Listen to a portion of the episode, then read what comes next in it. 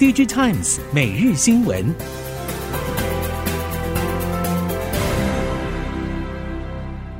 听众朋友您好，欢迎收听 DigiTimes 每日新闻，我是袁长杰，现在为您提供今天科技产业的新闻重点。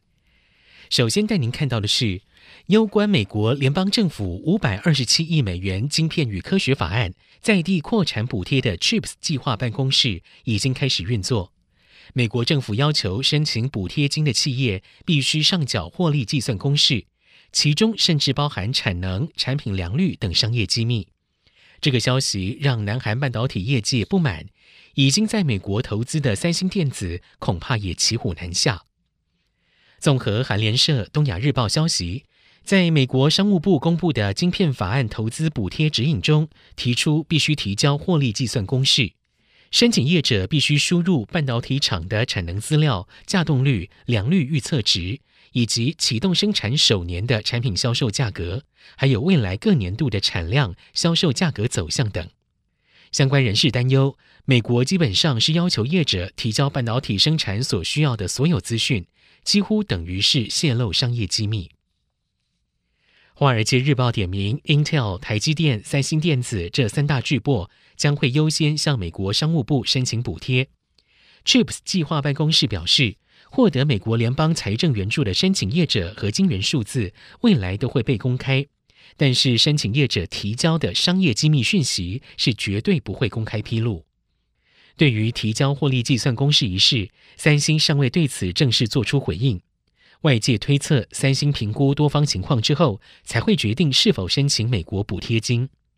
至于 Intel 以及美国记忆体在地制造商美光，也没有释出直接或间接消息，将对于揭露商业机密一事表达关切。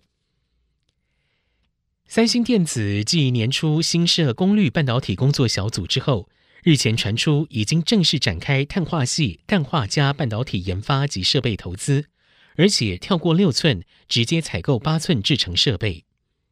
韩国媒体 VLAG 引述业界消息表示，三星为了八寸碳化矽、氮化镓制程研发，已经投资相关设备，截至目前规模已经达到一千到两千亿韩元。南韩业界从投资规模推估，三星并非单纯研发。可能已经达到了可量产样品的规模。目前，Wolfspeed、Two Six 以及韩国厂商 SK Siltron 等主要业者正积极投入八寸碳化矽晶圆量产研发，预估最快二零二四到二零二五年商用化。接下来，我们看到手机产业，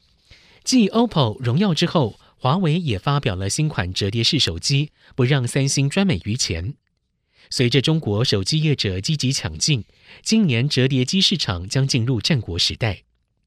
根据韩国媒体首尔经济报道，华为发表 Mate X3 新款折叠机，与三星 Galaxy Z Fold 4同属荧幕朝内对折设计，也有相同等级的防水防尘，甚至比 Galaxy Z Fold 4更轻薄。Mate X3 主荧幕七点八五寸，外荧幕六点四寸。搭载五千万画素的三镜头相机，与 Galaxy Z Fold 4较劲意味浓厚。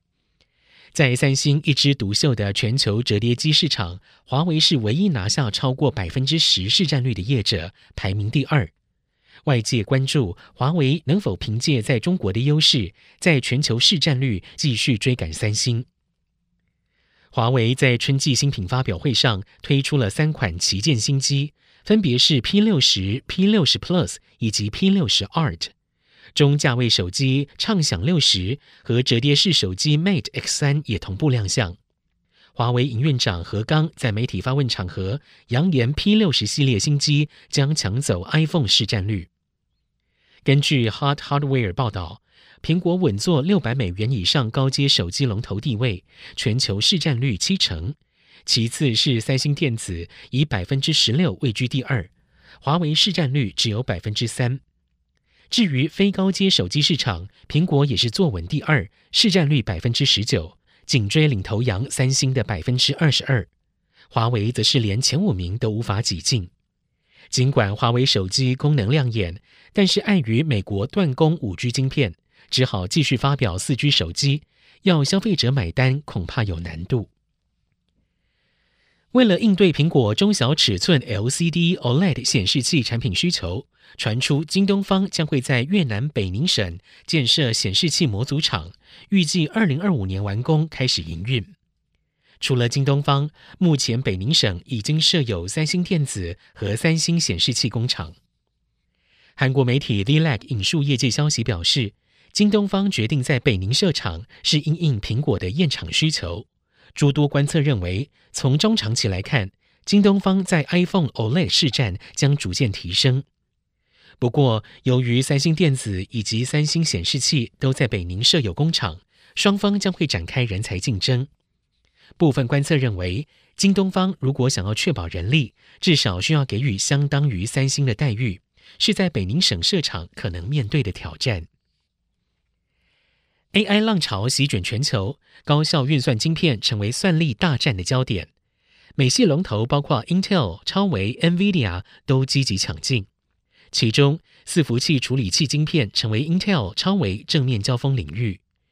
业界预期将持续推动高阶封装用载板，如 ABF 材质基板中长线的需求。也看好包括台积、日月光集团基于再版基础的先进封装技术，未来五到十年的发展趋势。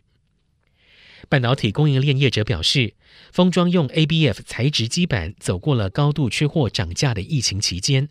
虽然近期看起来有供过于求的压力，但是多数一线晶片商也没有释出负面消息。预期二零二五到二零二六年后，随着台积竹南先进封测新厂 AP 六陆续开出产能，CoWoS 业务成长可期，可以同步带动周边基材供应链的营运。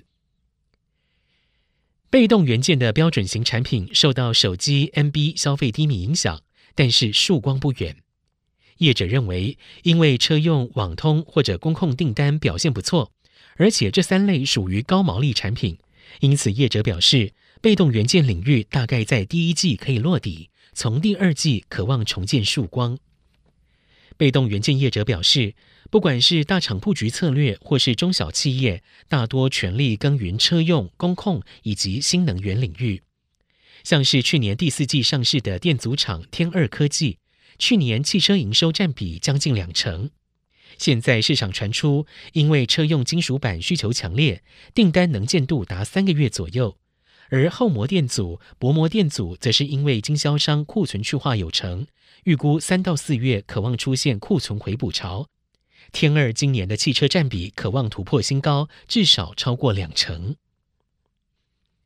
台湾电路板协会 TPCA 举行台湾 PCB 产业低碳转型策略发布会，并且由理事长李长明揭示了 PCB 低碳转型三大推动主轴。包括了自主节能、再生能源以及负碳碳交易，并且宣示台湾 PCB 产业到二零三零年目标减排百分之三十，以及二零五零净零排放的产业目标。李长明表示，国际客户扮演了台系 PCB 厂主要推力，苹果相关供应链已经有两百一十三家承诺使用再生电力生产，PCB 大厂也纷纷响应。他表示。节电是目前 PCB 产业最有效的减碳措施。为了持续保有竞争力，产业必须立即采取行动。TPCA 也在去年正式成立永续发展委员会，并且同步展开台湾 PCB 产业的碳盘查。以上 DigiTimes 每日新闻由 DigiTimes 电子时报提供，袁长杰编辑播报。谢谢收听，也祝福您有个愉快的连假。